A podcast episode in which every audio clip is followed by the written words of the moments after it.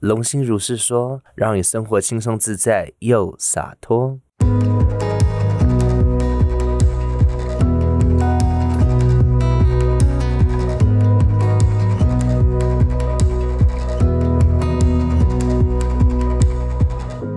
欢迎进入到我们今晚的节目。我们上一次讲到爱恋关系跟情绪勒索嘛，嗯，所以呢，我想问一下你们呢，就是我记得上一次我们有提到一个东西，就是身边朋友呢，他们有时候也会去分享他们自己的对于恋爱的观点。然后比如说我刚刚举例到嘛，如果说今天你有个朋友，他可能感情就是属于很不顺的那一种，或者是说他可能有经历过感情上面比较大的创伤，所以他可能在给予你感情建议时，或你在跟他诉苦时，他很有可能就会跟你讲说他的他的观点或他的经验。那像以前如果我遇到这样的个案，他如果身边有这样的朋友，我会跟他讲，我就会提醒他说，你要想清楚你那个朋友他的个性是怎么样，以及他自己本身的经历是如何。那除非你想要去跟他有一样的经历，不然我觉得你可能他讲的话你要审慎思考哦。你可能参考就好。对，你要可能要听听哦，然后也不能太当真哦，除非你想跟他一样。那通常我这样讲完之后呢，个案就说：“哦，好好，那不要，嗯，那那我就就嗯就是我就我就不会跟他讲这个了，这样，因为我相信没有人喜欢自己的状态被别人的某些想法或别人的某一些三观所干扰，尤其是嗯那个想法或三观可能是负面，或者是至于你而言，它不是很适合你的。”或者甚至就是会把你本来还不错的一个状况变得比较糟，或者变得比较不好。我相信应该没有人想要被这样子影响。对，哦所以我觉得这很重要。那因为我们有提到这个，所以我想问啊，你们觉得呢？在怎样的朋友分享给你的这些他们的感情观当中，有哪一些你觉得是很经典的，而且他可能会呃让你听完之后会觉得比较容易会去影负面的影响你的？嗯，我觉得这种比较常听到，就是说，反正反正我也很难 找到另外一半了。我觉得就是这一这一个就很好了。我也很我也很懒得去跟他沟通，反正生活都这么辛苦，工作这么忙了，干嘛沟通好麻烦的？这样很好啊，过一天吃一天，很赞，有人在我旁边就好喽。好，所以那你们觉得 Carol 他举的这个这个人讲的这个例子，你们觉得听起来带着什么样子的感觉或能量？你觉得听起来会有什么样子的，会让人或者说至于我们的潜意识或能量场而言，你觉得会造成什么影响？放弃求生欲吗？是求生欲吗？是求生欲吗？嗯，在我听起来有点像是我做不好，所以你也不能太好。嗯，我们一起烂，要烂一起烂。只是一起像一坨泥沼吧，像枣泥一样哦。对，或者是什么呢？或者是这里面其实我我觉得我听到一个很明确的东西，反正我也如何如何，嗯所以就怎样怎样的这个句型，你们有发现吗？反正我也如何，反正我就这样子，那就这样这样这样吧。嗯，反正我的那个感情反正是哪里来的？对，所以那个反正的意思就是说，他其实已经主观的，他搞不好已经主观。你这个朋友讲的这这句话，他可能已经主观的认定自己就是一个不够好的人。哦，像我这样子的人，一定就不会有好感情了。那与其这样子，我就不用改变好了。我现在反正现在身边也有一个人，那就算这个人可能他不是很喜欢，或不是他真正想要的那种类型，或也许也可能不见得是他的正缘。可是他因为有这样子的信念，所以他可能就会觉得，哦，那我就这样带着就好了，我何必要再去改变呢？而且我搞不好跟这个人分了，我也找不到下一个可以这样陪我的人。嗯，而且杂巴这这一个朋友，他非常喜欢听一些流行歌曲，他会每天疯狂听这些情歌式的流行歌曲。他好像很常听的男，我很常听他唱歌，就说反正我也没差，就很常唱这一句。嗯，对，对那通常这个没差呢，从这里听起来，我觉得那个没差的感觉听起来很像是他其实是很害怕被别人再次的伤害的。什么意思？比如说，当他的伴侣跟他说：“哎，我觉得我们不适合。”或者是他说：“哎，我觉得你个性如何如何，我觉得我们可能不适合，我们还是分开好了。”那这个对于这个朋友，对于刚才 Carol 讲的这个朋友他可能本身是个伤害。嗯，可是他，因为他可能之前就也许被讲过很多次了，所以他是不想要再承受这种伤害，所以呢，他可能就会用这种方式说啊，没关系啊，反正我自己先说，那这样别人讲了，我就也那个伤害程度会降低，因为毕竟是我自己自己这样说。可是呢，当他自己也认同这个东西，自己也去强调这个东西的时候，他这样就真的无解了，因为他会一直不断的去创造相同的循环，就是哦没差啊，随便来了啊，又这样子啊，没差啊，再来再一次又这样啊，没差，那你要这样一直没差下去的话，那到最后他要改变这个状况，相对就会困难许多。嗯，好但不是说完全没可能、不可能改变，是可以的，但只是要他愿意去看见，跟他愿意去做出特定的行动。然后这边呢，我们有整理一些啊、有些人会这样子啊、比如说像我在个案里面也有的时候有些个案也是会这样问哦、他就说。为什么对方都没有马上接电话或是回我的讯息？哦，或者是为什么对方，比如说通常是女生会讲的，为什么对方都不主动找我呢？这样，你们自己嗯有遇过这样的状况，或听到旁边的人这样讲过吗？有啊，为什么我生日他都没有送我豪华大礼之类豪华大礼包呢？他 别人都有，我都没有。嗯，大礼包呢？在哪？在哪？在哪？或是什么，就是讯息都隔那么久没回啊，明明就没事，为什么不回我讯息？这种嗯，只会我嗯嗯是怎样？你要嗯几下呢？嗯还要嗯嗯，一直嗯。对，所以像这些恋爱观啊，或者是说旁旁边的人讲的这些东西啊，它多多少少也会去影响到你对一件事情的认知跟判断。而且这几句话，其实老实说，就是一就其实你说有没有情了呢？你们觉得有没有？有吧？就像回讯息啊啊，我如果刚好在忙，然后他说你为什么没有两分钟内就回我讯息那？这也太变态了吧！两分钟之类你在忙海军陆战队吗你？为什么不接电话？海军陆战队的恋爱 恋爱恋爱模式，对，可是这很有可就就像，但是就像你讲的啊，他可能真的在忙啊，他可能就真的现在就不方便接电话。这在骑摩托车怎么回啊？Hello，一起在 Hello 吗？我觉得有一种状况是他到底怎么去判断这个标准，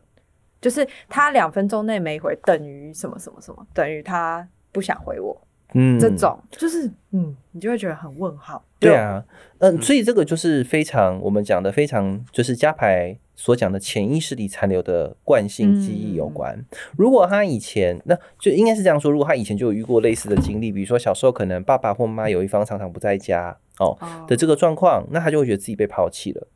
哦，所以他有可能是害怕自己被抛弃，所以才会对于没有主动回讯息或对方不主动这件事情，他才会有非常大的反应。嗯嗯，或者很大的恐惧哦，你可以这样子说哦。那至于它的详细原因是什么，或者细节是什么，那当然就是等他真的有来进行个案，或者是真的有来做这些事情的时候，我们再去看他到底问题是真的真正的根本原因是出在哪边。嗯对，但是你从这边就其实就可以去推敲那个逻辑嘛，他一定是之前有经历过类似的事情，所以他觉得两分钟或几分钟内没回，是不是对方就不爱我了，或者说他其实对于这段感情没有心思，嗯或者是他其实是不是对他而言我是可有可无的？这个你是不是常常大他应该会蛮常听到，就是。比如说，你朋友可能会跟你讲这种东西，或者他遇到的感情状况，如果有类似的情形，他可能也会讲类似的这种话。那如果你今天听到这样的话，你也把它就是你知道纳入你的信念系统，就是你觉得对啊，我觉得是这样子诶，是真的哦，你是真心也这样觉得的时候，那你就会开始也会创造相同的情境，就变成你只要遇到这个情境，你就会惯性的或者我们讲制约性的去用这样子的模式去跟人家互动。哦，然后那这样你当然就会开始创造 很多你其实并不想经历的事情。所以我们的创造力的确是在我们自己身上，但是我们自己本身对于这些干扰，我们说干扰的意思是说，它其实对于你而言是一个负向的东西，我们就可以说是一个干扰嘛。你对于这些干扰有没有觉察？你有没有发现，诶，我现在做这件事情，其实这里面好像有很多其实跟我自己本来想要的不一样，有可能有很多是别人的东西或别人的想法，或者是社会的集体价值觉得这样做才对哦，嗯可是我不见得想要 follow。我举个例子哦，在清朝的时候，你们知道他最有名的一件事情就是所有女人都要裹小脚。啊对嗯，那现在还有女人要裹小脚吗？没有，没甚至是高跟鞋。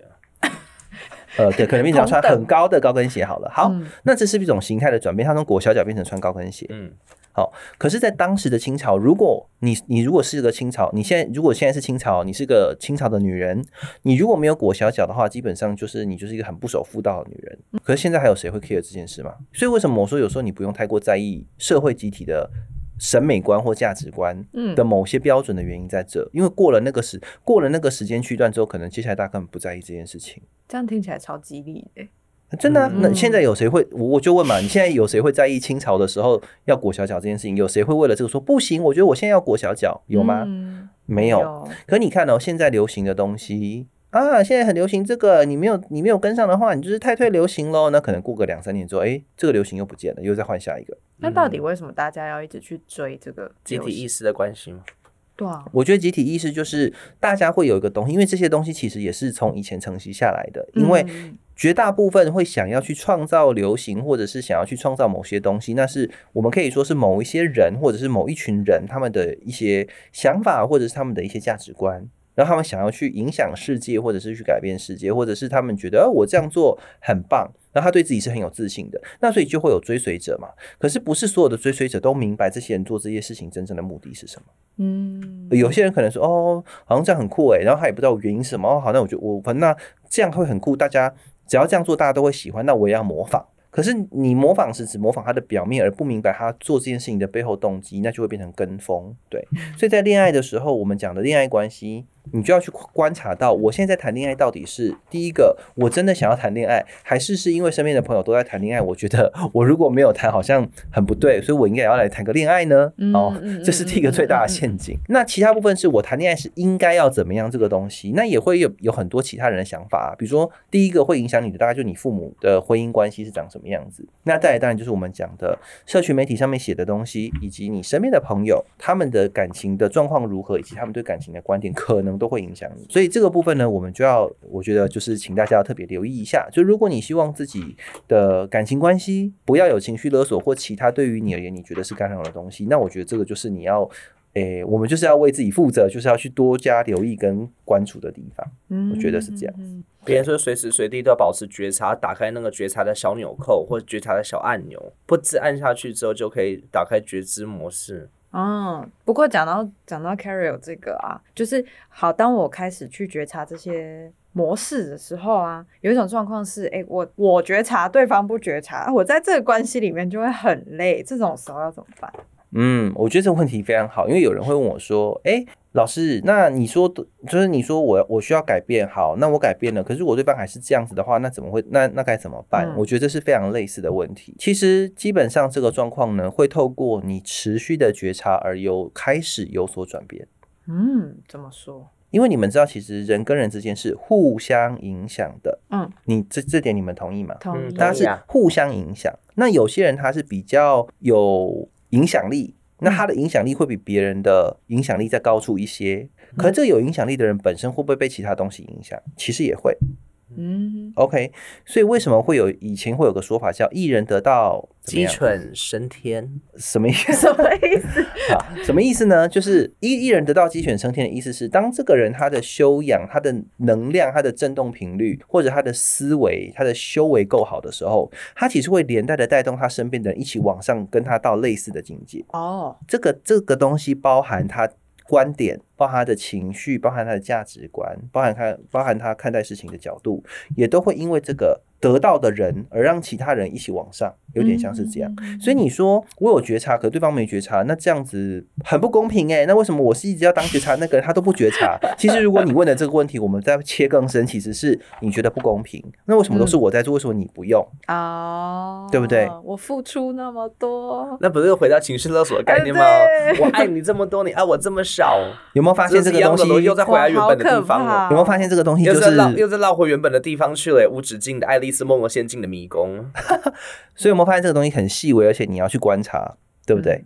所以其实就是你觉得都是我这样做好累哦，为什么你不做呢？那我有做了，为什么你没有做？那其实这个这个又是另外一个，你要说是不是情勒呢？可能有一点点，这是一个。那另外一件事情就是你要记得，就是我做的这个觉察，并不是为了对方，而是为了谁？为了自己，啊，是的，所以你不会因为对方没做而感到，如果你是真心，你是真心为自己而做，你并不会觉得对方没有做，你会觉得很困扰。嗯嗯，确实是这样。除非你的一开始的出发点不是为了你自己，那这样的疗愈就会有问题。哦为了为了为了对方牺牲奉献的感觉，对，所以你看，我们其实这样子分析起来，你追根究底就会发现，哦，OK，我们要找到那个根源了，嗯是因为你其实做这个的动机。一开始可能并不是真的为了要处理自己，而是为了希望让这个状况符合你的预期。嗯可是其实真正的疗愈并不是这样的，真正的疗愈是你让自己变到完整的我们所说的那个更好的状态，事情自然变成那个样子。所以其实你就是改变你自己，就会影响到其他人了，你也不用想那么多。是的，因为自己就是世界的中心。嘿，你是你，哦。你是你个人世界的中心嘛？对，在世界中心呼唤爱情，等于在自己中心呼唤爱情，没错啊，自己就是爱情。什么意思？天哪，你就是你自己的月老。Oh my God！你就是你自己红线。自己爱月老上自己，都不用拜，自己跟自己亲吻这样子，自己是 touch 自己之类的呃，可以啊，可以，就是，self touch。可以自爱，就是爱自己，也是一种很重要的方式。自己的左自己的左手帮自己右手按摩，我刚、哦、还好你是还好还好你是讲这个，我刚才以为你要讲什么东西。OK，好，自己左手帮自己右手按摩啊，左手按摩嗯右手右边肩膀啊，右手按摩左边的肩膀。哦 Hello，哦，OK，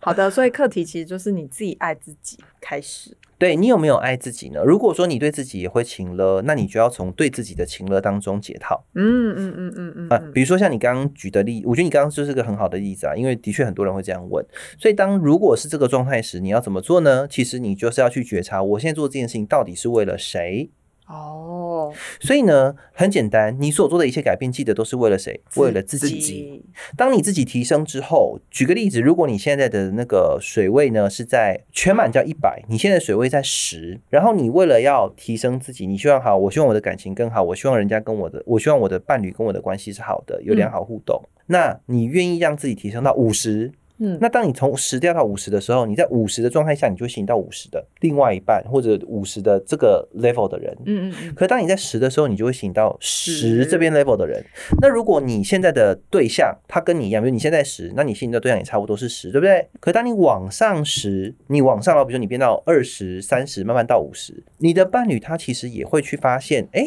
你好像不一样了，你怎么变得跟之前不同了呢？那这个时候就要看你的这个伴侣他愿不愿意也一起改变。那如果他不愿意一起改变，就只有两条路嘛。哎，没有，其实他不愿意改变，就只有一条路，就是拜拜了。哈，哈 哈拜拜，这么这么瞬间拜拜。因为能量上不相合啊。那有没有办法，就是可能我们在潜移默化之中，我自己先上升到五十，然后默默就是留给他一点点这样子。也可以啊，但是变成说你要记得，你做错的这些事，出发心是让自己提升之后，你可以用比较好的方式去引导对方，啊，引导对方敲下他心中的门，嗯有一点像是这个样子。扣扣扣，嗨，所以呢，如果呢对方就是举我们刚才的例子，如果在两个人都是十，然后要往上到，然后你要往上到五十，那如果你你往上到五十，但对方打死不改变，我不要，我觉得我现在这样很好，我们要上去，那这样的结果就真的就只有分开了嘛，因为你们两个等于是在不同的状态里，那就可能会分道扬镳。可如果对方也说，哎，你这样不错，哎，你我也想试试看，他也愿意去改变，然后他开始可能开始模仿你，他就也开始慢慢往上，那这样的话，你们的关系就可以延续，而且就可以转变到你比较想要的状态。嗯，可是呢，很多像，因为我我讲这个，就是因为有很多我之前算过的客人呢，他们有的人会这样哦，会说，哈，老师，可是我并不想要，就是我还是我是想要这个人，那如果改变了，这个人就会走的话，那我可不可以不要改变？那我就跟他讲说，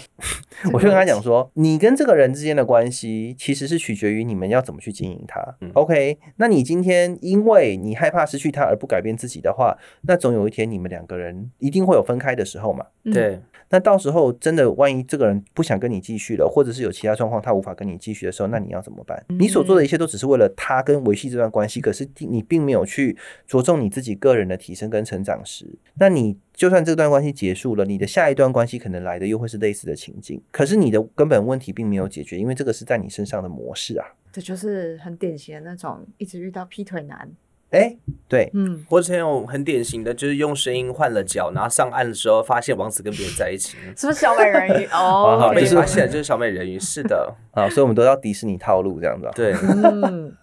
好，所以你们觉得还有什么？那然后你们自己有没有觉得有哪一些你们觉得跟这个有关的议题，你们自己有想到的，或者是你身边的人有的，你们有想要出来跟大家聊聊？我觉得很奇，怪，就在于说，好像对现代人来讲，感觉我爱你就变成一种紧箍咒。就是我听到一些朋友，或是我自己以前在比较早期的时候，觉得说，只要有爱就没有问题。只要我常常听到对方说爱我，我也爱他，我们爱彼此啊，对啊。即便感觉到中间有一点点怪怪的氛围，嗯，只要他爱我，他不想改变也没关系，我也爱他，那这样就够了，只要爱就有了，就没有。反正我要的就是爱，就很合理呀、因为不只是我自己早期这样，我们身边很多朋友也是一样啊。比如说在家庭过程当中，在感情过程当中、婚姻过程当中，都都没有想要改变，他觉得他还是可以感觉到一丝丝的爱，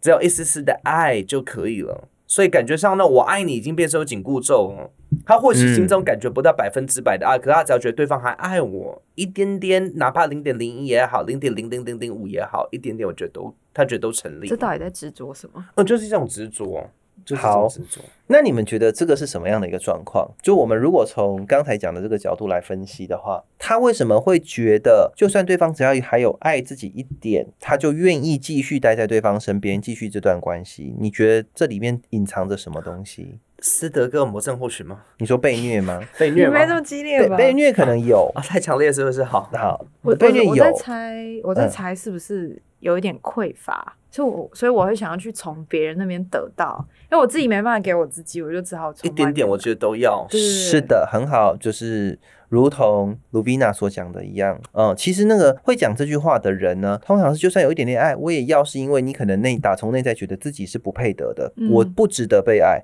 所以今天有人愿意给我一点点爱，就是哪怕只有一点点，我也要拿抓着，不然我就没了。嗯，哇哦，那我那这个是不是又回到我们前面所讲的东西？你对自己有没有爱呢？如果你对自己是发自内心、由内而外的真正接纳跟爱自己的时候，你不会有爱的匮乏的问题，因为你由里到外都是爱啊，你就散发着爱啊，你就是爱的本体啊。嗯，那这个时候你怎么会有爱的匮乏呢？嗯，又回到了自己的身上，对，又回到世界的中心，在自己中心 呼唤爱。情，好，对，我的希望爱 stand 好，嗯，哇，我们的 Carrier 果然真的是戏剧担当。好，好，对啊，所以呢，怎么解套？其实我觉得，包含你希望说，如果啊，像有时候说我爱你，所以你就得要照着我觉得怎样的方式去做，不然你没做就是不爱我。那这样怎么解套呢？就是爱是一回事啊，但是我想不想做这件事情又是另外一回事啊。所以通常来讲，如果有个案这样问我的时候，我就会说，那你就要回，你就可能就要反问你的伴侣一句话，就是我知道你是为我好啊，就是你就是希望我这样做可能会更好，嗯可是你的，比如说有的有人是觉得哦，对方用一种很强迫式的方式他不喜欢，嗯，那我就会建议我的个案说，那你就跟他讲说，哎、呃，我知道你是为我好了，你希望我变得更好，哦，我我非常感谢你对我的这这一片赤诚的爱，就这么的热情。但是这个方式，就是你跟我讲的这个方式，或者是你要我做的这个感觉，我觉得不太舒服。我们可不可以换个方式？嗯啊，所以就把两个分开，就是我是本我是爱你的，但是我不能接受你这样对我说话。对，或你这样，哎，这样我会不太舒服，或我不是很喜欢。我们可以换个方式进行？我有想到很贴切的举例，就是那种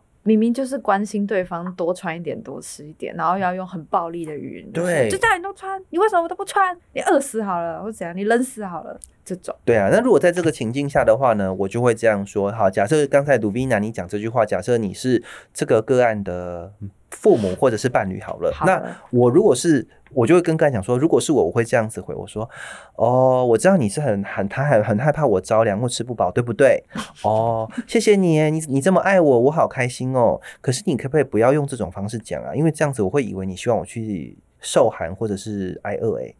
哦，然后对方这时候就会有感觉一种震惊，是吗？对呀、因为你刚刚讲说，你看你这样这样就会怎么样哦，那听起来好像你很希望我那样，可是我其实也没有。啊，而且你这样讲，我觉得嗯，就是我会不太舒服哎、因为我觉得有好多情绪哦。哎我，那这时候卢维娜，你你讲这句话的人，你听完这个，你有什么感觉？他会开始去反思，因为其实当下他是有情绪，所以他直接来的时候，他根本就没意识。对，所以、嗯所以你自己本身如果有觉察，你是有意识的人，这个就回到你刚才问的，我有意识，可是对方没有意识，我有觉察，但对方没有觉察，我要怎么办？嗯，那你可以用这个方式去回应他，提升对方的意识嘛，因为你比他，你比他有意识，所以就变成是你稍微比他走的前面一点，所以你有点类似，有点像前行者，有点像引导他的方式。嗯，某种程度上这也是一种同理吧，就是要让对方知道你其实还是有收到他底层的那个关心。对。啊通常冲突会发生是因为我们就直接对着情绪这样对干，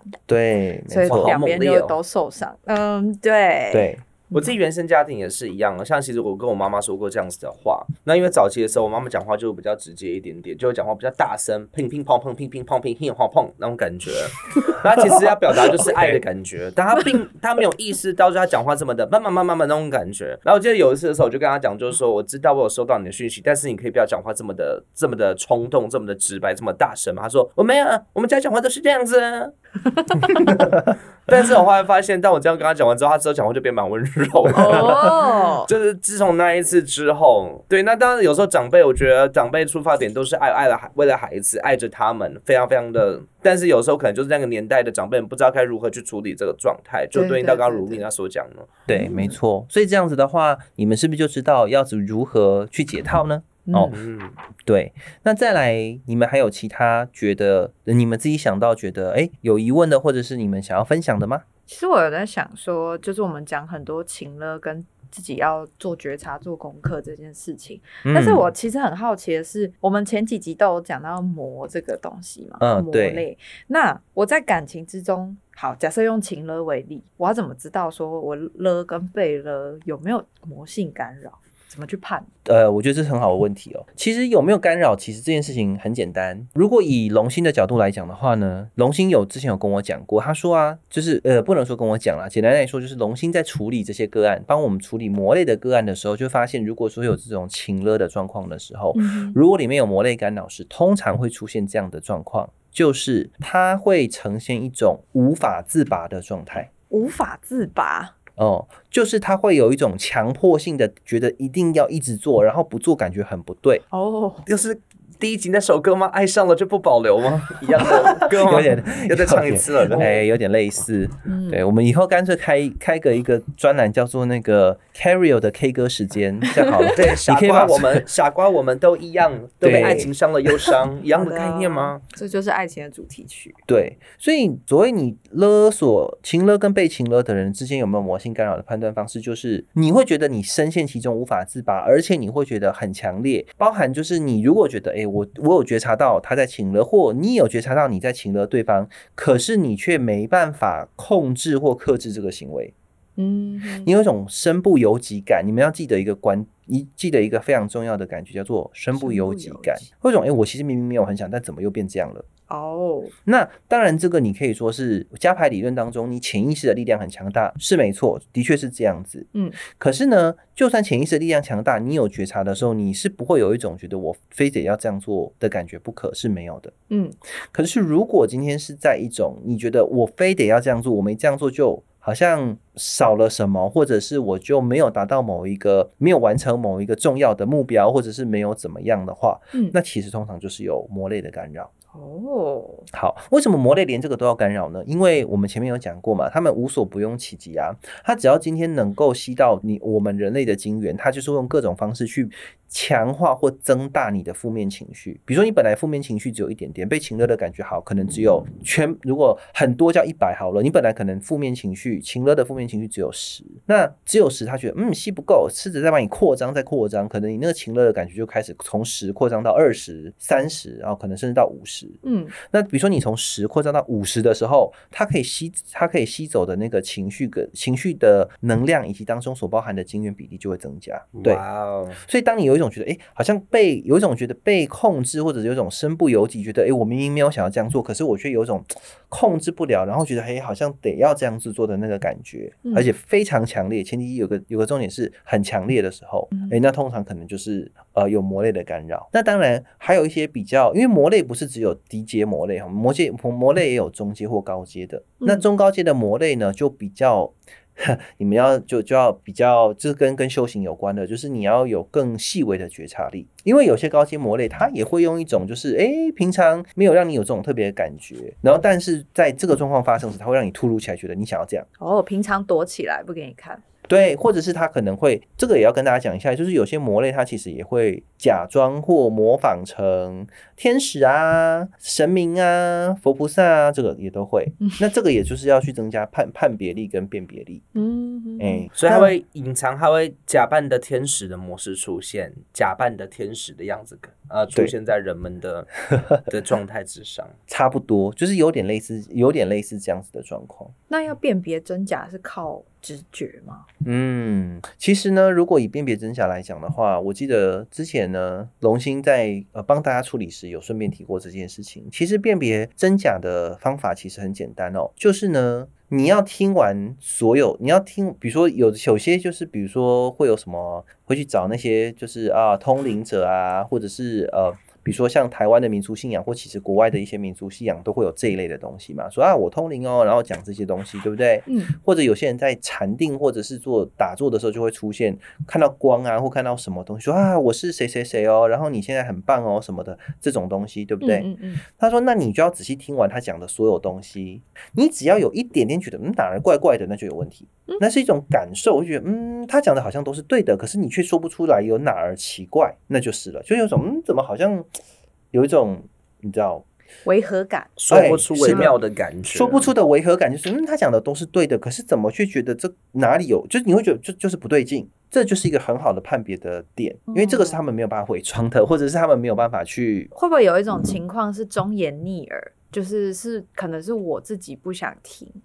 嗯然后觉得他讲的话很不 OK，我没办法接受。嗯。那这适用于这个情况吗？这个的话，其实就是要看你有没有办法，因为这个跟个人，这个跟个人修为有关。就是说，你能不能够，因为这个跟我们前面讲到的有关了。你有没有，你愿不愿意勇敢的面对自己的问题？嗯嗯嗯那如果你前面有做的够，就是你前面的功课有过，就是你愿意去勇敢的面对自己的问题，如果有好我就解决，我不逃避的话，嗯，那就比较不会有你刚刚说的状况。哦，那这个状况是他前面的功课如果没做好的话，他直接跳到这个阶段时，就很有可能会有这种混淆的状况发生。嗯他会分不清楚到底是忠言逆耳还是是干扰。嗯你这样可以理解我的意思。对所以你要让你的脑袋其实很清净，才有办法去收到这些讯息。没错，所以如果大家多做一些修行，比如说禅定啊、静心啊这一类的事情，我觉得内观啊这些，我觉得都是很有帮助的。因为在这样子的状态下，你的思绪会相对清明哦，然后你的干扰也会减少非常的多嗯嗯嗯，哦，你头脑基本上会处在一种就是平静无念的状态，你的大脑还在哦，然后你的大脑也在运作，只是它是无念的状态，它没有一直有一堆想法啦、念头啊噼里啪啦的一直跑出来。所以其实还是要看个人到底愿不愿意去做改变跟调整，已经觉察到这个部分。因为对有很多的台湾的乡土剧或是以前戏剧，就是说我跟他上辈子相欠债，这辈子我来还他，我就还吧，我就我就认命了，还完之后就没事，我也不想调整，就这样子，反正他就是我这辈子的另外一半。嗯，我就继续还吧，看他还几年，还还还还还还还还还还还。那这种状态之下，我们其实旁人就没有办法去，我们就没有办法去帮助他什么了吗？嗯，其实呢，这这个算是一种信念的制约。简而言之呢，的确两个人相处，我们不，我们不用，我们换个方式说，就是有的人会说啊，我们是不是上辈子欠他才会这个样子呢？那其实很简单了，你的确跟这个人有姻缘。我们这样就是换一个比较中性、比较客观的说法，你的确跟这个人有姻缘。姻缘是什么？你们过去确实发生过了一些事情，嗯所以此生你们才会在遇到彼此，才会在这样子的情境当中再次相遇。嗯那你要做的事情是去看见为何又会在为何我们要相遇，我们相遇的目的是什么？为什么会去上演这样的东西？嗯，会去上演这样的互动模式，会去上演这样的剧情？这真的是我要的吗？那如果不喜欢这样，为什么现在会这样呢？嗯那我要去找出这个原因。嗯这是个相对客观的说法，我们不能什么东西都推给哦，就是我的前世这样，所以我现在才这样哦，因为有魔力的干扰，所以我就只能这样。不是啊，你的人生是你自己的选择，即便有这些干扰，你也可以选择不要被干扰，或者是你可以让那些干扰降低，或者即便有干扰的状况下，你可以坚定自己的意志力跟专注的程度，减少那个干扰，然后还是去达成你想要达成的事情，嗯有点像是这个样。所以，当我们是世界中心的时候，只要呼唤我的世界中心，就有能力可以改变。就先从自己的中心点先开始。没错从，自己开始，对，对哦，我觉得嗯 Carol 真的是讲的很有仪式感诶。啊 真的吗？莫非这已经是要进入我们 ending 区了吗？嗯 呃，差不多。然后最后我想要讲一个东西啦，就是说，因为刚才卢米娜提到这个啊，就是说是不是我欠他啦，或者是等等哦这些东西。其实啊，有一件事情哦，如果你跟这个人嘛，如果呃假设我们讲说你真的前世跟这个人有一有怎么样子的姻缘，比如说你们前世可能是什么样的关系，此生才会再相遇。那通常的确是这样子，通常现在会在我们身边的人，通常都是跟你前世有一定程度的关系。嗯那只是有些人是相同的前世，有些人是其他的前世，可是却在同一个时空一起出现，嗯确实会有这种交错的情况发生。嗯那所以重点就是，我回到刚才的重点，就是你要去看见这样的关系，包含特别是感情亲密关系。诶，那到底现在这个人跟我这样子相处，我觉得好累哦。那是不是以前我可能也曾经让他这么累过？还债的概念吗？这是我们刚才讲还债概念。所谓的业力平衡，业力平衡的意思就是，如果我今天我我简而言之，它有点像回力标，就是我给出什么东西，我就会回收什么嘛。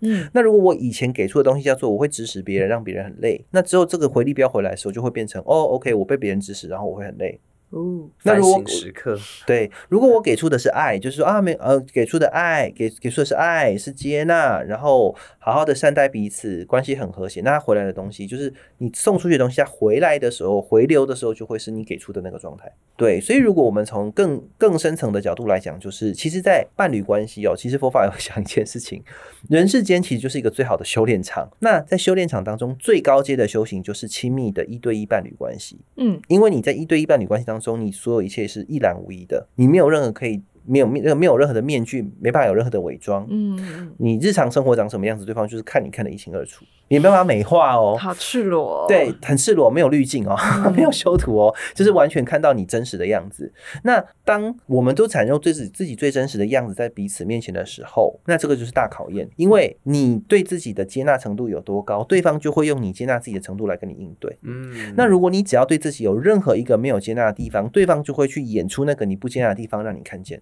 哇，嗯。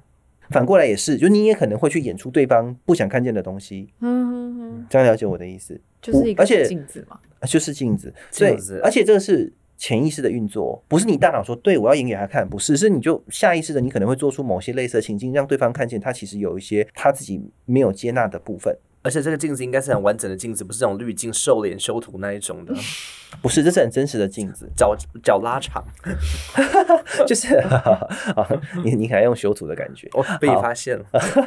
所以这个就很像，比如说你真的跟一个人交往，你度过了前面的那个甜蜜期之后，后面就是比如说日常生活，柴米油盐酱醋茶，以及好他可能在你面前挖鼻孔啊、弹鼻屎啊，你能接受吗？之类的，嗯我讲是真的是很很日常的东西。那这个时候你就会看见，哦，原来我对一件事情可以接受程度到哪边，我的极限可能到哪边。嗯或者会发现啊，原来我对某些东西，我其实可能还是会有一些情绪，或者还是有一些不能接受的地方。那这个时候你就可以观察到，哦，OK，所以我现在在关系里，如果我看到这个不能接受的东西，我要反过来去看看，我是不是自己可能不允许我自己做某些事，而导致现在嗯这个人他变成在我面前做出那些我觉得我不允许我做的事，但他却在做，为什么？为什么他可以，我不行？哦，为什么他可以，然后我不行？嗯，这可能更深层的情绪是这个。比如小时候你是被父母规定你不可以这样子做，比如说坐有坐相，站有站相，不可以翘脚。可是偏偏你你找了一个伴侣，他就是很爱翘脚，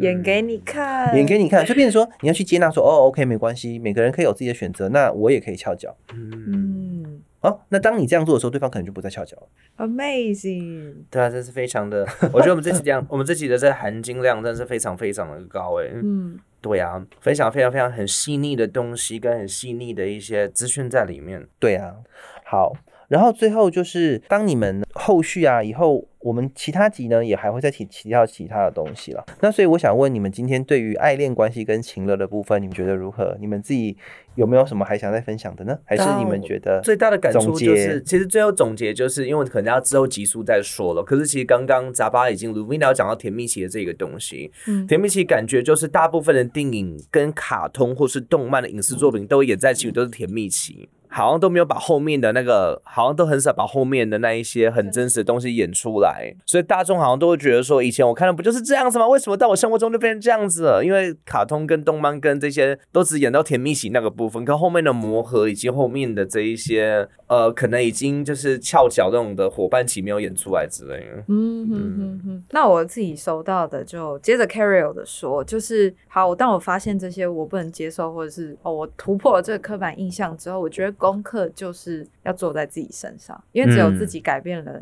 周遭的人才会跟着改变。对啊对啊，啊，所以我要我要去爱我的伴侣，我要爱谁，那我就是要先爱我自己，呼唤自己在世界的中心，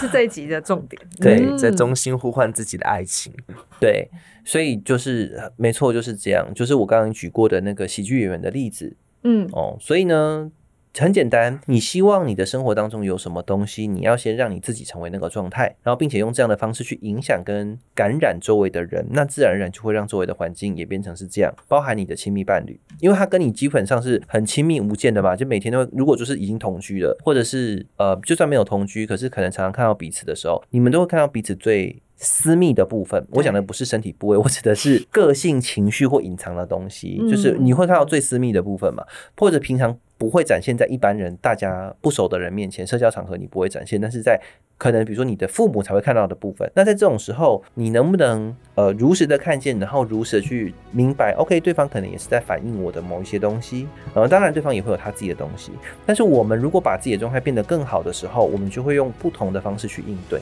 以及跟他互动，那就可以连带的让他提升。好的，谢谢大家听我们今天这一节节目，这期真的是充满了温馨又充满实用含金量的资讯，还有爱，还有爱。OK，好，对呀、那我们就下期节目再见我们就下回见喽，各位听众，拜拜，请期待，拜拜。拜拜